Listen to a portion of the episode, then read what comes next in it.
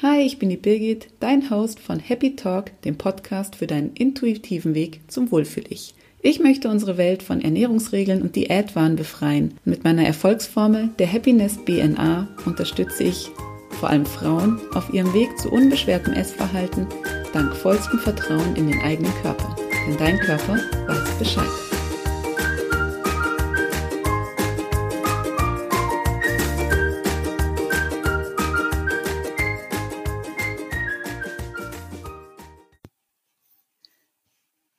Herzlich willkommen zur heutigen Folge von Happy Talk, deinem Podcast für den intuitiven Weg zum Wohlfühl-Ich.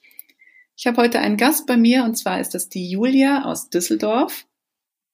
Und die Julia hat einen Sohn, lebt gemeinsam mit ihm und noch zwei anderen Kindern in einer Patchwork-Familie, ist ursprünglich PR-Beraterin und hat im Juli letzten Jahres, im Juli 2018, die Confidimus GmbH gegründet, gemeinsam mit der Katharina, die auch schon bei mir im Podcast war.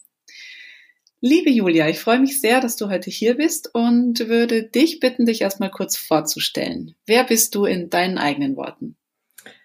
Ja, hallo Birgit. Ähm, erstmal vielen Dank ähm, für die Einladung hier zu dem Gespräch. Ähm, ich stelle mich gerne kurz mal vor. Ich bin 35 Jahre alt, ähm, wie du schon gesagt hast, ich habe einen Sohn, der ist vier Jahre alt ähm, und lebe aber in einer bunten Patchwork-Familie äh, mit zwei weiteren Kindern, die ähm, aber schon im Teenageralter sind. Ich, ähm, ja, der, die Liebe hat mich ins Rheinland verschlagen. Ähm, ich bin aber eigentlich Norddeutsche und habe eigentlich auch die meiste Zeit meines Lebens im Norden äh, verbracht, habe meine Kindheit ähm, ja am Ostseestrand verbracht und äh, ja bin aber jetzt ähm, äh, schon inzwischen seit gut sieben Jahren hier im Rheinland fühle mich hier sehr wohl und äh, ja ich äh, vielleicht über mich persönlich zwei drei Sätze ähm, die die mich gut kennen wissen dass ich absoluter Serienfan bin also Ähm, ich kenne ziemlich viele Serien und verbringe damit auch ziemlich viel Zeit. Das entspannt mich aber auch sehr.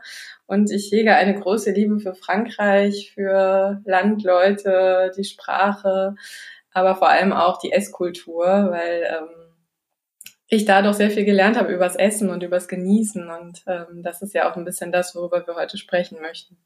Oh ja, ganz genau. Und da kann man sich, glaube ich, von den Franzosen noch einiges abschauen. Absolut. Jetzt hast du gerade schon erwähnt, wer dich gut kennt. Ähm, wer kennt dich denn am allerbesten? Vielleicht deine Freundin und wie würde die dich in deinem einem kurzen Satz beschreiben? Ja, das ist sicher richtig. Ähm, ich habe vor allem aber auch viele sehr gute männliche Freunde ähm, mhm. und die würden mich wahrscheinlich als sehr humorvoll, als aufgeschlossen und auch hilfsbereit beschreiben. Ich bin Sie würden wahrscheinlich auch ergänzen, dass ich eine Perfektionistin bin, was nicht ganz falsch ist. ähm, also eine Perfektionistin, die viel Schlaf braucht. Oh, okay. Ja. Äh, die das Meer liebt, äh, was irgendwie nahe liegt. Und äh, ja, Sie würden wahrscheinlich sagen, dass ich ähm, einen guten Blick habe für die kleinen unscheinbaren Dinge im Leben. Ähm, äh, die meistens, zumindest ist das meine Erfahrung, eigentlich ja auch das größte Glück bedeuten. Ja, da gebe ich dir recht. Mhm. Was ja auch schon wirklich wunderschön klingt, ist, dass du am Ostseestrand aufgewachsen ist. Also das ist, ist für mich eine ganz, ganz tolle Vorstellung. Mhm. Das kann ich, äh, ja. ich höre ein bisschen Neid, nein. Nein, ich bin generell nicht neidisch. Ich freue mich da eher für andere. Ähm, ja, aber in der Tat, also wirklich ähm, mit Heimat verbindet man einfach ja auch unglaublich viele Erinnerungen und in der Tat ähm, diese diese Strandbesuche und und das Meer und dieses unbeschwerte Spielen und auch dieses unbeschwerte Sein, was man ja so in der Kindheit erlebt, wo man sich keine Gedanken darüber macht, wer man ist, wie man aussieht, äh, wie man sich gibt, sondern wo man einfach irgendwie nur ist. Ähm, ja, da habe ich unglaublich viele schöne Erinnerungen und die sind irgendwie alle verknüpft mit dem Meer. Deswegen hat das Meer für mich auch heute immer noch eine große Bedeutung und immer wenn ich kann, ähm, egal ob es dann Holland ist ähm, oder im letzten Jahr war ich in Frankreich äh, an der Atlantikküste, ähm, Das sind immer unglaublich schöne Momente, die ich einfach sehr genieße. Ja, das glaube ich gerne. Mhm. Das ist gerade schon erwähnt, es war sehr unbeschwert, deine Kindheit, wenn ich ja. das richtig rausgehört habe. Ja. Gibt es einen Moment, äh, von dem man es auf einmal nicht mehr so unbeschwert war, gerade was das Essen betrifft? Hast du irgendwann so einen Knick gehabt, wo du gesagt hast, okay, jetzt muss ich dann auch mal eine Diät machen und mich irgendwie verbiegen und anders sein, weil du dich vielleicht nicht wohlgefühlt hast? Ja, absolut. Den Moment gab's. Ähm, bei mir kam der relativ spät. Ähm, ich muss sagen, dass ich so in meinem Jugendalter eigentlich also ich war nie super, super schlank, ich war auch nie super, super sportlich. Ähm, aber ich habe eigentlich so in meiner Jugendzeit mir nicht viele Gedanken gemacht über, über meinen Körper. Ich habe mich auch eigentlich fast nie verglichen mit anderen, sondern hatte da eigentlich ein sehr natürliches Körpergefühl und auch eine, eine sehr gesunde Haltung, so würde ich es mal beschreiben, zu meinem Aussehen und zu meinem Körper. Bei mir kam das tatsächlich erst ähm, Anfang 30 äh, nach der Schwangerschaft, nachdem ich meinen Sohn zur Welt gebracht hatte, da hatte ich so einen Moment, wo ich dachte, mein Körper hat sich jetzt doch sehr stark verändert, das weiß jede Mutter. Und ich hatte danach das Gefühl, dass ich mich jetzt irgendwie optimieren muss, beziehungsweise diesen körperlichen Zustand, den ich vor der Schwangerschaft hatte, wiederherzustellen. Kam das direkt nach der Geburt oder hast du dir schon ein bisschen Zeit gegeben? Weil nee, das dauert ja bekanntlich genauso lang wie eine Schwangerschaft, den Körper wieder in den Normalzustand zu bringen. Die meisten bringen die Geduld nicht mit auf und fangen dann schon vorher an, irgendwie an sich herumzudoktern. Wie war das ja. bei dir? Ja, genau so war das bei mir auch. Also klar, wir hatten am Anfang, der Kleine war am Anfang auch, auch krank. Da hatten wir auch ein bisschen, bisschen Unruhe und auch ziemlich viele Sorgen am Anfang. Aber bei mir kam das relativ so in den ersten vier bis sechs Wochen nach der Geburt, dass ich dachte, so jetzt äh, muss ich irgendwie gucken, dass ich wieder meinen Körper optimieren kann. Mhm. Und ähm, also ab dem Moment, wo es mir körperlich wieder besser ging, wo sozusagen auch die die Schmerzen sozusagen nach der Geburt, wo das alles dann nachgelassen hatte, als ich dann das Gefühl habe, ich habe äh, auch selber wieder ein bisschen Kraft für mich. Da war eigentlich der Moment, wo ich dachte, so und jetzt, ähm, jetzt musst du, jetzt musst du abnehmen. Und das ist ja schon ganz schön früh. Das ist sehr früh. Ja. Das stimmt. Ja, man hat ja auch noch so ein paar andere Dinge zu tun mit einem Säugling, ne? Ja. Aber es ist, ich, das ist auch der Klassiker. Ich habe dann auch verschiedene, also man sieht sich ja dann auf Fotos, man wird ja dann als frisch gebackene Mutter auch häufig fotografiert ähm, mit dem Baby im Arm und das, äh, das hat schon was mit mir gemacht. Da hatte ich auf einmal einen anderen Blick auf mich. Hm. Und was hast du dann gemacht? Also was, was war so der erste Schritt zum Abnehmen? Ja. Also der erste Schritt war tatsächlich, sich zu überlegen, welche Strategie ist jetzt ähm, die beste, um möglichst schnell, möglichst viel zu Gewicht, ähm, also möglichst schnell, möglichst viel Gewicht zu verlieren. Heute weiß ich, dass das natürlich total ungesund ist und auch nichts mit einem mit einem gesunden Körpergefühl zu tun hat, weil man ja natürlich anfängt zu verzichten, weil man anfängt, ähm, ja, sich Diätregeln zu unterwerfen. Bei mir war das dann, also ich habe dann angefangen mit Low Carb, ähm, wo ich heute weiß, also heute, wenn ich auf meinen Körper höre, ich esse sehr kohlenhydratlastig. Es ist für mich natürlich total der falsche Weg, ähm, dann mir Kohlenhydrate zu verbieten. Ähm, ich habe das auch nur sehr kurz durchgehalten, habe dann gemerkt, okay, ich brauche jetzt irgendwie eine Orientierung, ich brauche jemand, der mich an die Hand nimmt, damit ich irgendwie dieses Gewicht, was ich mir wünsche, was ich mir vorstelle, erreiche. Ich habe dann verschiedene Programme gemacht. Sophia Thiel ist wahrscheinlich einigen Begriff. Ich habe das Body Change Programm gemacht und bin an allem ja sehr glorreich gescheitert. Sehr spannend. Weil gerade diese, ja. diese Low-Carb-Welle ist ja gerade was, was wirklich schon fast ein Trend ist, was einfach viele machen. Manche haben damit auch Erfolg. Und ich, ich habe es auch mal probiert, aber ich schaffe es einfach nicht, das durchzuhalten, weil ich glaube, ich diese Kohlenhydrate einfach brauche in meinem Leben. Und das, das ist ja immer so die Frage. Abnehmen wird wahrscheinlich jeder mit dieser Methode, aber die Frage ist halt, ob ich das wirklich für mich umsetzen kann und mich dabei auch noch gut fühle. Und wenn es nicht der Fall ist, dann kann es ja eigentlich schon nicht äh, das Richtige sein. Richtig. Und trotzdem hat man das Spannende ist, es ist genauso wie du sagst, natürlich nimmt man damit ab. Ähm, und letztlich ist es immer spannend zu sehen, was, was macht dann auch so das Umfeld, ne? Weil natürlich haben viele mir dann gesagt, hast du abgenommen? Du siehst richtig toll aus. Und das ist natürlich was, was einen dann auch noch bestärkt in diesem, in diesem Zwang, ich muss jetzt abnehmen, wenn man dann sozusagen aus dem Umfeld auch noch eine Bestätigung bekommt. Ja, es wäre viel schöner zu hören, wow, du siehst total glücklich aus, weil du hast gerade ein Kind bekommen. Jetzt genau. zu hören, hey, du hast abgenommen und das schon drei Wochen nach der Geburt. Toll, wie hast du das geschafft? Genau. Aber so ist unsere genau. Gesellschaft, ja. Und führt natürlich dazu, dass wir uns auch schlecht fühlen, wenn wir das nicht hinbekommen. Richtig, leider ist die Gesellschaft so und ich für mich habe mir auch abgewöhnt, ähm, das Gewicht von anderen zu kommentieren, weder in die eine noch in die andere Richtung. Also ja. Ich meine, man hört sowieso seltener, hast du zugenommen. Also es gibt auch Menschen, die das, die das einfach sagen. Aber dieser Satz, du hast abgenommen, du siehst richtig gut aus, das ist was, was ich für mich einfach auch nicht mehr sage. Ähm, wo man manchmal schon merkt, auch gerade bei Frauen, ähm, dass das tatsächlich aber auch erwartet wird. Also ich habe auch eine Freundin, die hat auch sehr viel abgenommen und ich habe auch das nicht groß kommentiert. Ich hatte sie auch eine Zeit nicht gesehen. Dann kommt schon so die Frage, naja, ähm, ist dir gar nicht aufgefallen, dass ich abgenommen habe?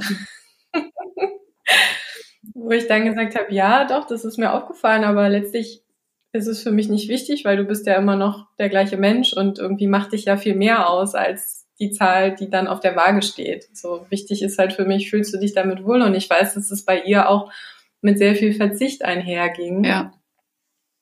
Ähm, und ich mir dann denke, dass ja, dass sie vielleicht ein Gewicht hat, auf das sie vielleicht stolz ist, aber ich habe nicht den Eindruck, dass sie ihr Essen noch mit Genuss genießen kann. Und ich glaube, da trifft irgendwann jeder seine Entscheidung, ob er in dieser Verzichtmentalität leben will, um diesen Körper zu haben, von dem man meint, dass er einen unglaublich glücklich macht, oder ob man eher diesen Weg des Genusses und des, ja, auch ob man diesen Weg geht, dass man versucht, mit dem Essen Frieden zu schließen. Und dann kann man sich ja trotzdem im Körper wohlfühlen und einen tollen Körper haben. Also das eine oder andere, das, das widerspricht sich ja nicht, finde ich. Richtig. Ja. ja. Aber ja, um zurück auf die Diäten zu kommen, also ich habe eine Diät versucht, wo über, ich glaube, drei oder vier Wochen Kohlenhydrate grundsätzlich verboten waren. Ähm, und ich muss sagen, ich bin nach drei Tagen äh, eingebrochen ähm, und habe dann tatsächlich über Wochen hinweg mich fast ausschließlich von Kartoffelgratin und äh, Käsekuchen ernährt. Ähm, das war, was mein Körper irgendwie verlangt hat und ähm, habe dann echt irgendwann beschlossen, dass ich einfach nicht mehr verzichten möchte, weil ich schlecht gelaunt bin, weil ich ständig hungrig bin, weil ich ständig ans Essen gedacht habe ähm, und weil es halt auch überhaupt gar kein Genussmoment mehr war. Ähm, und das war irgendwie wirklich befreiend, irgendwann dahin zu kommen, zu sagen, ich möchte das einfach nicht mehr. Ich für mich möchte das nicht mehr. Was andere tun, steht auf einem anderen Blatt, aber ich möchte, dass dieser Verzicht endet. Dann ist es ja aber sehr schön, weil wahrscheinlich deine Kindheit dich ja auch zu dem gemacht hat, wer du bist. Und ein kurzer Ausreißer hat dich mal einen Ausflug machen lassen in das Thema Diäten, Abnehmen, Low Carb und Co. Und schön, dass du so schnell gemerkt hast, dass es dir einfach überhaupt nichts bringt. Ja. Ja. Das stimmt. Da habe ich wahrscheinlich noch Glück. Also ich lese auch häufig in den sozialen Medien von Menschen, die irgendwie seit 10, 20 Jahren in einer Diätmentalität leben, was ja, was mich extrem erschreckt und auch extrem traurig macht, weil ich glaube, dass einem dass einem da einfach sehr viel verloren geht im Leben. Ja, definitiv. Nur ich kann auch aus eigener Erfahrung sagen, dass wenn man da drin steckt, das gar nicht so wahrnimmt. Weil ich persönlich dachte auch immer, mir geht's ja gut und ich esse ja auf was ich Lust habe, wobei es einfach alles nur Muster in meinem Kopf waren, dass ich dachte, das tut mir gut und das ist genau das Richtige.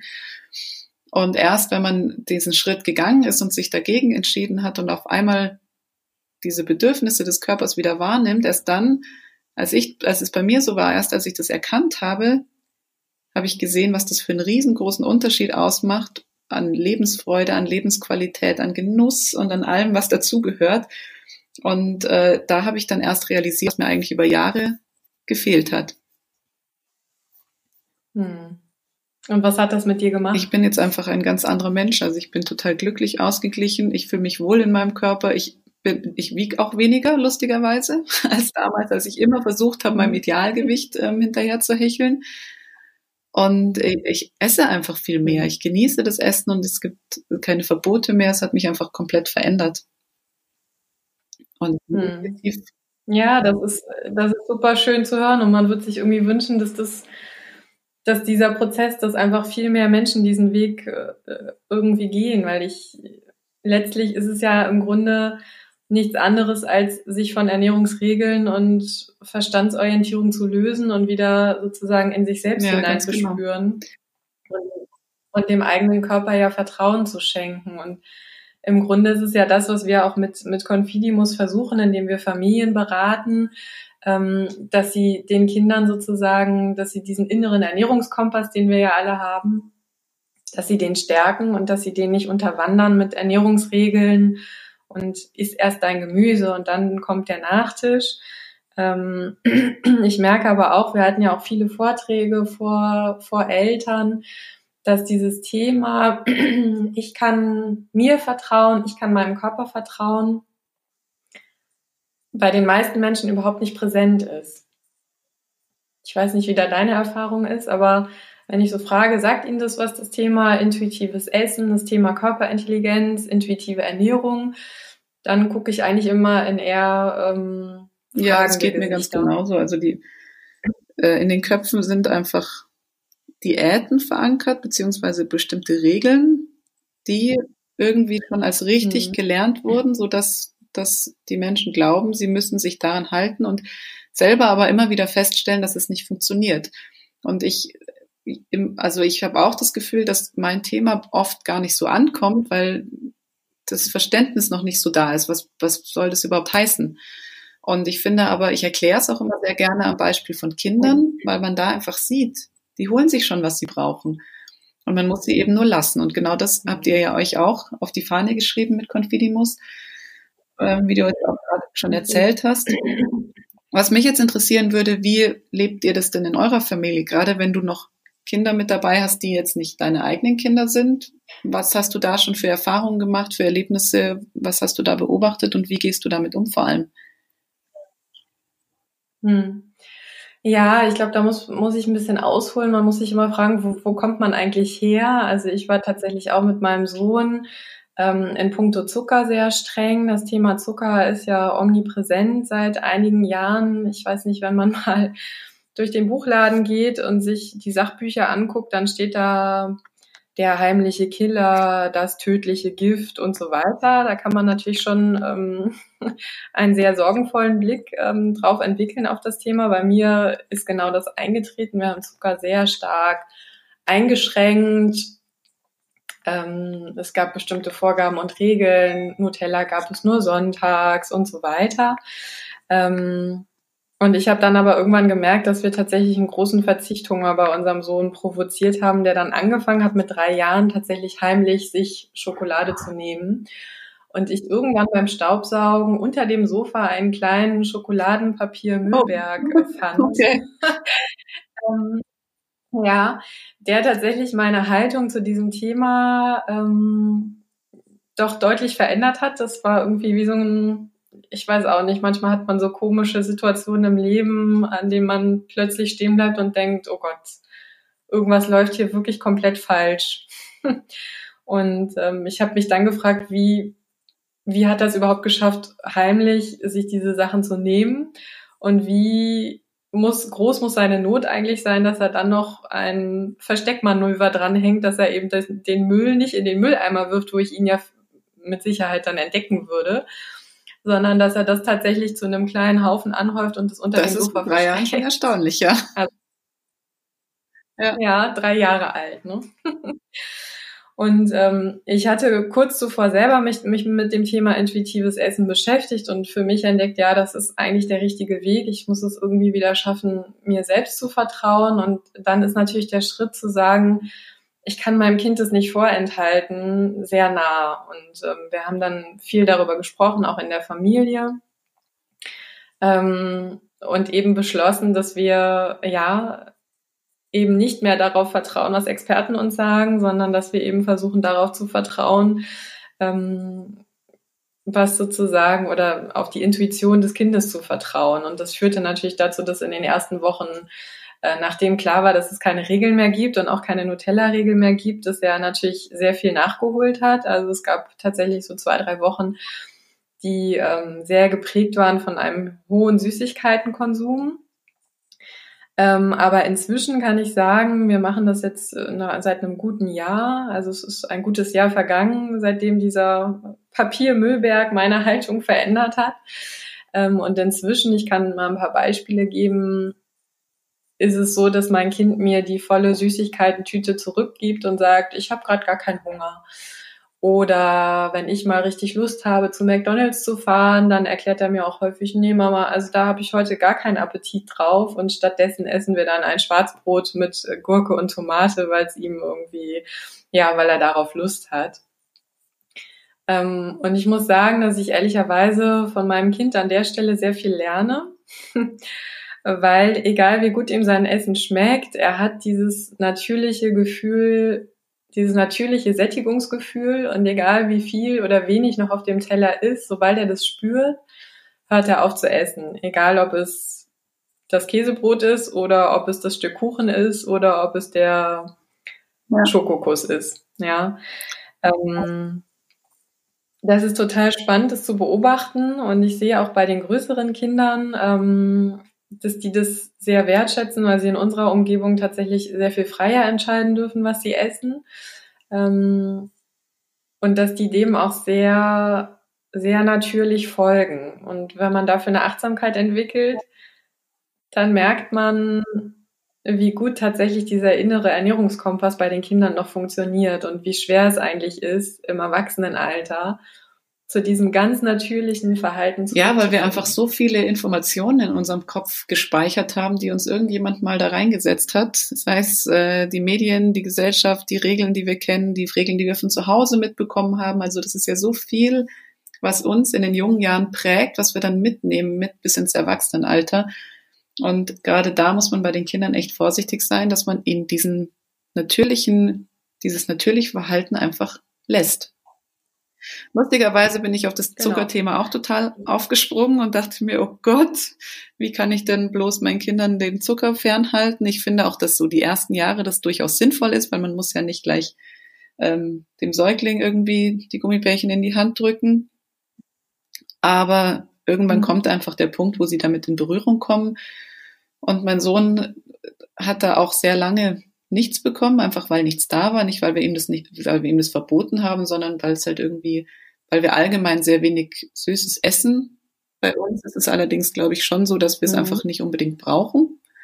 Und da, also ich hatte diesen mhm. Verzichthunger schon vor ein paar Jahren und habe da alles nachgelegt, was ging und habe das dann aber auch irgendwann wieder abgelegt, weil ich gemerkt habe, ich das äh, ist jetzt für mich in Ordnung, wenn ich es nicht habe und manchmal gibt es halt Phasen, da brauche ich es wieder und in anderen Phasen dann wieder nicht. Und mhm. deswegen ist mein Sohn auch eine Zeit lang wirklich auf Süßigkeiten angesprungen und musste das unbedingt haben und war da ganz verrückt nach. Und irgendwann habe ich dann auch entschieden, mir mhm. das jetzt irgendwie mal ein bisschen das zu lockern und da einfach mehr Angebot in den Alltag zu bringen. Und siehe da, letztes mhm. Wochenende war es erst. Mein, mein Mann war mit ihm beim Skifahren und am Buffet war ein Schokobrunnen mit ganz viel Obst drumrum. Und die die Kellnerin oder die, die halt daneben dem Brunnen stand, wollte schon so einen Spieß fertig machen mit Obst und hat den in die Schokolade getunkt, um den meinem Sohn zu geben. Und der schaut meinen Mann nur an und sagt, Papa, ich will das aber ohne Schokolade, ich will nur Obst. Und ich fand es so herrlich, weil es einfach genau das widerspiegelt, was du gerade auch erklärt hast. Wenn es in dem Moment einfach nicht passt, dann muss es halt einfach nicht sein. Und es muss nicht immer diese Schokolade sein, weil ich den Zwang habe, das essen zu müssen, weil ich Angst habe, ich krieg morgen wieder nichts. Und es ist einfach so schön zu beobachten, wie das bei Kindern funktioniert, aber auch wie das bei Erwachsenen Absolut. funktioniert. Und ich glaube, wir können da von den Kindern echt noch so viel lernen, weil Kinder einfach immer die besten Coaches sind und uns was vorleben, was wir für uns einfach adaptieren können. Und da kann ich jedem nur empfehlen, einfach ganz genau hinzugucken und bei sich selber auch mal anzufangen, über bestimmte Muster nachzudenken und zu gucken, was kann ich denn da noch mitnehmen und wie kann ich mich selber auch ein bisschen lockerer machen. Ja, absolut. Also würde ich zu 100 Prozent ähm, so unterschreiben. Die Kinder, solange wir Lebensmittel neutral betrachten und solange die Smarties nicht besser oder schlechter sind als die Tomate, ja, sage ich jetzt mal so, so als Beispiel. Solange wir einen neutralen Blick auf Lebensmittel haben, können die Kinder aufgrund ihres inneren Kompasses entscheiden, was sie gerade brauchen. Brauchen sie gerade was Frisches? Brauchen sie eine Gurke oder Tomate oder brauchen sie gerade Energie? Dann werden sie sicher zur Schokolade greifen. Wir hatten in der Weihnachtszeit hier auch das Beispiel, da hat mein Sohn morgens aus seinem Adventskalender zwei kleine Smarties-Packungen geholt. Ähm, und ich dachte, na gut, vorm Frühstück, jetzt wird er sich wahrscheinlich direkt über die Schokolade hermachen, er wird hungrig sein. Es passierte aber genau das Gegenteil. Er vertiefte sich in ein Spiel, ähm, häufte die Smarties zu kleinen, ja, zu kleinen Häufchen sozusagen an ähm, und sagte dann, er hätte jetzt einen Haufen für seinen Freund Hannes gemacht und für die Mutter vom Hannes und ich hätte, ich würde auch ein paar abbekommen. Ähm, und er aß nichts davon, ähm, sagte dann, er würde das jetzt in den Schrank wieder räumen für später, hat dann tatsächlich einen Teller geholt, seine Smarties da drauf verfrachtet äh, und mir dann erklärt, dass er gerne äh, zum Frühstück ja, Haferflocken essen möchte. Ja. Hätte ich, äh, hätte ich jetzt gesagt, angenommen, nein, auf keinen Fall gibt es Schokolade zum Frühstück, das ist ganz schlecht und so weiter, hätte ich natürlich bei ihm irgendwie auch ein einen Verzicht provoziert, beziehungsweise ich hätte diese Smarties auf eine Stufe gestellt, indem ich es einschränke, wird es ja auf einmal interessant. Wenn man das fallen lässt, ist es wirklich spannend zu sehen, dass das für Kinder total uninteressant im Grunde wird und dass sie dann erst die Möglichkeit haben, nach ihren Bedürfnissen und nach ihrem Hungergefühl und nach ihrer Intuition zu entscheiden, was sie wann brauchen. Und ähm, ich kenne aber auch Beispiele von Kindern, die beispielsweise zu Hause nur einmal am Tag eine Süßigkeit essen dürfen, ähm, die dann, wenn sie bei Freunden sind, auf einmal zwei Tüten Schokobons ähm, in sich reinstopfen. Man kann es leider schon fast nicht mehr anders formulieren. Und das hat wiederum auch nichts mit Intuition zu tun, weil dann essen sie die Schokolade nicht, weil sie denken, ich brauche gerade Energie, sondern dann essen sie die Schokolade aus dem Motiv, Jetzt ist es erlaubt. Die Mutter ist vielleicht nicht anwesend. Hier bin ich in einem Raum, in dem darf ich es essen und dann esse ich über die Maßen. Und dann ist natürlich auch diese Entkopplung vom Sättigungsgefühl, die findet da natürlich dann auch statt, weil das ist auch nicht intuitiv, Nein. zwei Packungen Schokobons. Aber genau das Verhalten ist, ist, ja bei ganz vielen Erwachsenen auch da. Sie verbieten sich über Tage, Wochen, Monate bestimmte Dinge und dann kommt das Geburtstagsbuffet, können sich nicht mehr halten und fallen einfach über alles her und essen das Dreifache von dem, was sie sonst äh, im ganzen Jahr wahrscheinlich gegessen hätten. Also ich glaube, das, man kann das schon greifen, okay. ähm, kann es bei Kindern natürlich noch deutlicher ja. beobachten, aber eigentlich auch bei sich selbst.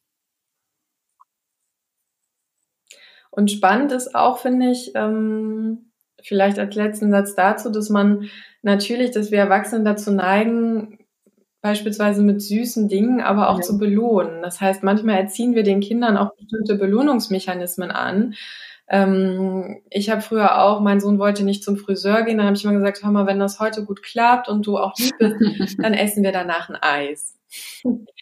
Oder ein anderes Beispiel, das Kind fällt hin, tut sich weh, man sagt, komm, hier hast du eine Tüte Gummibärchen, gleich ist es wieder gut da an der Stelle verankern wir natürlich auch Muster bei den Kindern, die sich zum Teil, das sieht man bei vielen Erwachsenen eben bis ins, bis ins Erwachsenenalter fortsetzen, weil wir haben das Gefühl, wir sind total gestresst und kommen nach Hause und denken, ich muss mir jetzt mal ja. was gönnen, ich brauche jetzt was Süßes.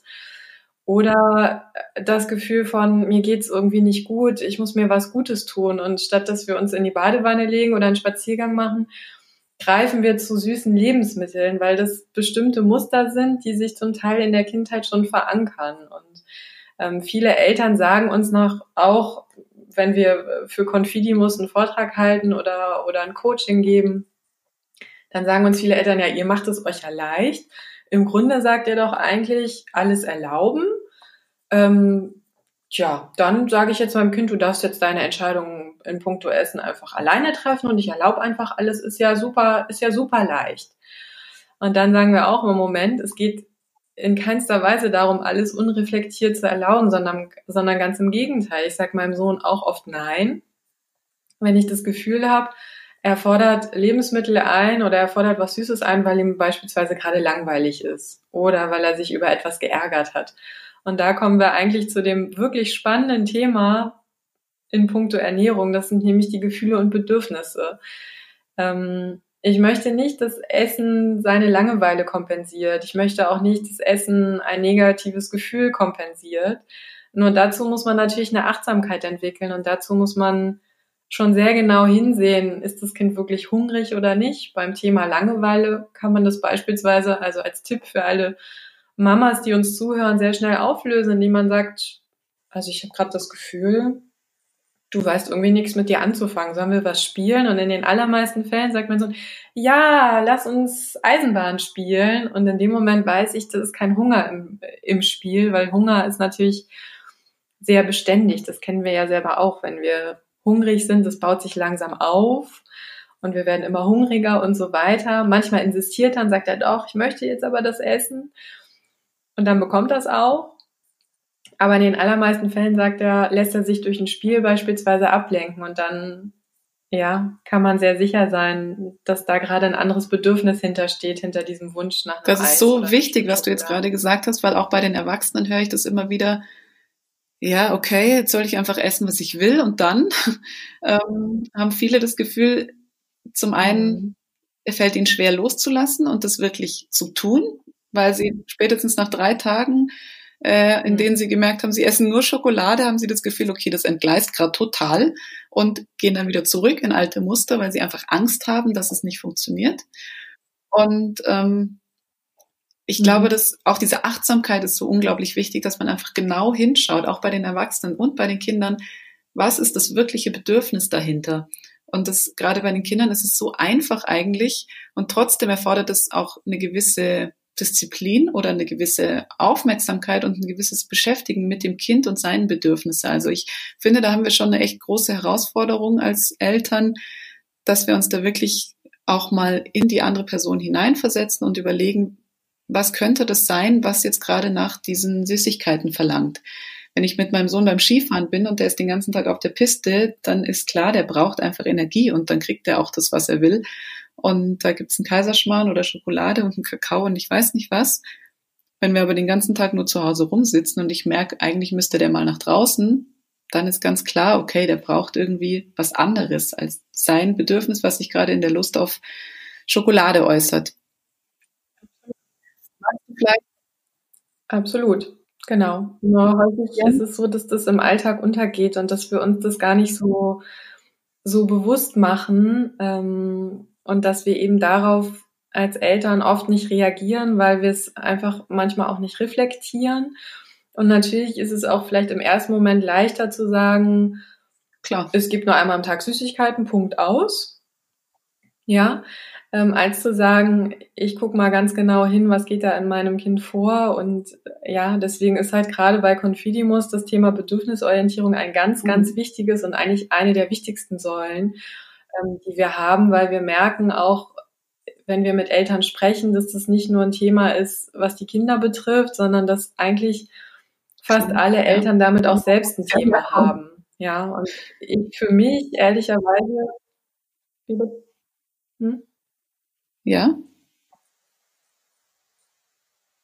Also ich für mich ehrlicherweise ähm, merke auch, dass das für mich tatsächlich auch mein, meine größte Baustelle auch immer noch ist, weil ich weiß, dass ich auch als Jugendliche häufig aus Langeweile gegessen habe und ich weiß, dass ich auch so der absolute emotionale Esser bin, der bei Stress und Unzufriedenheit immer zum Essen greift und ähm, immer vorwiegend auch zu süßen Lebensmitteln.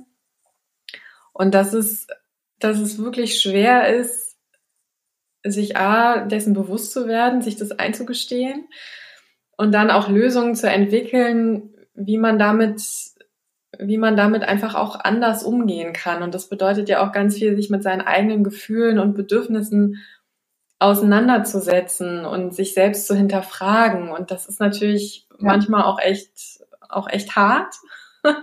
also finde ich auch für mich persönlich ähm, weil einfach dieses Muster so verankert ist. Aber letztlich, also ich habe jetzt ein, ein, spannendes Buch gelesen, Essen ist nicht das Problem. Das kann ich wirklich jedem empfehlen, der der auch das Gefühl hat, dass er eher aus emotionalen Gründen zum Essen greift, wo nochmal ganz klar drin steht, wann immer wir essen, ohne hungrig zu sein, versuchen wir ein Gefühl zu unterdrücken, zu betäuben, versuchen wir etwas zu kompensieren, was uns fehlt. Und ähm, ich glaube, dass das bei wirklich, und das zeigt mir jetzt auch die Erfahrung äh, mit Confidimus, dass das bei ganz, ganz, ganz vielen Menschen ein Thema ist.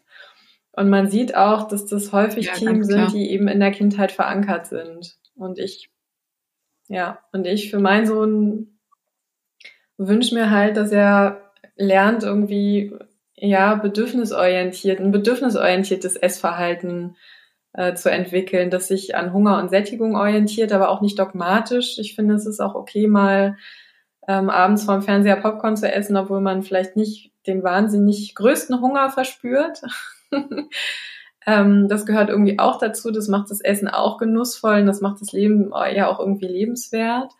Ähm, aber grundsätzlich ist es mir schon wichtig, dass er sich nach Hunger und Sättigung richtet und nicht nach Langeweile. Und man sieht es ganz häufig in Reportagen zum Thema übergewichtige Kinder. Habe ich jetzt kürzlich im Fernsehen wieder einen, Beitrag gesehen, ein Jugendlicher, der starkes Übergewicht entwickelt hat, der in eine Adipositas-Klinik geschickt wird, wo natürlich nur mit Verzicht gearbeitet wird und man fragt ihn dann, naja, warum bist du denn, warum hast du denn so zugenommen? Und er sagt, ja, meine Eltern haben sich getrennt und es gab eine Phase, ich war einfach so traurig, dass ich einfach ganz viel gegessen habe.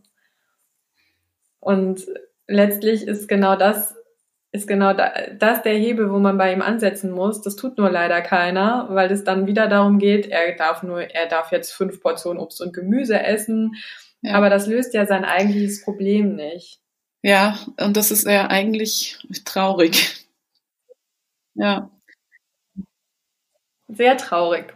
Und ich würde mir wünschen, dass da auch auch Medien und Eltern eben auch eine, einen anderen Blick auf dieses Thema Ernährung dann, dann, dann werfen. Und ich, es gibt ja auch diese Ernährungsdocs zum Beispiel, da wird genau so gearbeitet. Dann werden, wird den Eltern ein, ein Ernährungsplan aufgestellt, wo dann genau steht, morgens darf das Kind diesen Joghurt essen und abends darf es noch das Gemüse essen und so weiter. Und das führt völlig in die falsche Richtung. Und selbst Ärzte sind an der Stelle inzwischen so weit. Ich habe mit meinem Kinderarzt ein langes Gespräch geführt, der auch sagte, unter den Ärzten herrscht inzwischen Konsens, dass all das, was sie machen in der Adipositas-Therapie, in der Adipositas-Prävention, dass das in die falsche Richtung geht. Und er sagt, er selbst ist unzufrieden mit seiner Beratung zum Thema, weil die Eltern kommen zu ihm und sagen, das Kind ist übergewichtig, was sollen wir tun? Er berät auch in die Richtung, sie müssen anders einkaufen, sie müssen anders essen, sie müssen Dinge verbieten. Und er sagt, in der Regel sitzen die in, in drei, vier Monaten wieder bei ihm und sagen, das funktioniert nicht. Es gibt nur noch Streit beim Essen. Das ist für uns kein Ansatz, der funktioniert. Und da sieht man schon, dass da ein Umdenken stattfindet. Und ähm, ja, man kann eigentlich allen Familien nur wünschen, dass sie es schaffen, dieses perfekte intuitive System, was jeder Mensch hat, diese perfekt ausgereifte somatische Intelligenz, ja, dass Familien dahin kommen, sowohl die Eltern als auch die Kinder gefragt, wobei ja die Eltern dann auch noch die Verantwortung für die Kinder haben, ihnen das einfach zu ermöglichen. Und gerade im Adipositas-Bereich ist es ja häufig so, dass ja. die Eltern sehen, Kind hat ein Problem, ich gebe das mal ab und löst es mal bitte. Und ich denke aber, da sind immer mehr Parteien beteiligt ja. und da sollte man sich selber einfach mal auch am Schopf greifen und bei sich selbst anfangen und sich selbst ähm, einfach damit zu beschäftigen, was treibt mich um, was ist es überhaupt, was mich zum Essen bringt in der einen oder in einer anderen Situation. Und das Thema Bewusstsein ist bei mir auch immer ganz, ganz wichtig, dass man sich erstmal klar wird, was wird überhaupt, was steckt überhaupt dahinter. An, hinter meinen Mustern, hinter meinen Regeln, die ich mir vielleicht selber gestrickt habe und hinter all dem Essverhalten, was ich so an den Tag lege. Richtig.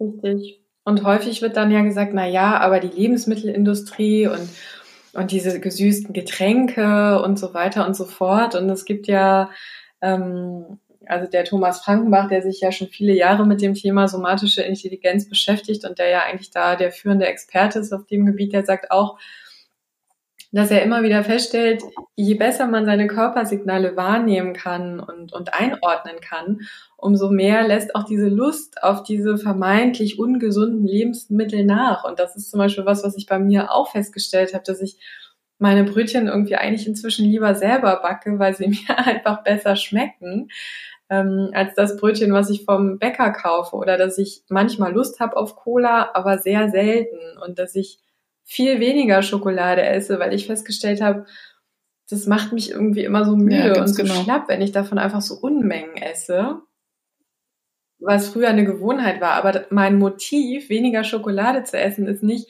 da ist Zucker drin und das mhm. ist, könnte vermeintlich dick machen und ich muss es mir verbieten, sondern mein Motiv ist meine individu individuelle Bekömmlichkeit. Und das ist eine ganz andere Motivation, weil ich merke, okay, wenn ich das jetzt esse, irgendwie in so Mengen, dann geht's mir danach einfach nicht gut. Und eigentlich möchte ich mich wohlfühlen und ich möchte irgendwie auch energiegeladen durch meinen Tag gehen und ich esse trotzdem Zucker, ich esse eigentlich auch fast täglich Zucker, aber deutlich geringere Mengen. Eben immer in dem Und wie du jetzt gerade schon gesagt hast, das fand ich auch ganz schön. Und, ähm, das ist für mir auch immer wichtig. Es darf einfach auch Situationen geben, in denen ich mal esse, obwohl ich weiß, dass ich keinen Hunger habe. Und da ist es dann einfach das Popcorn am Abend vom Fernseher.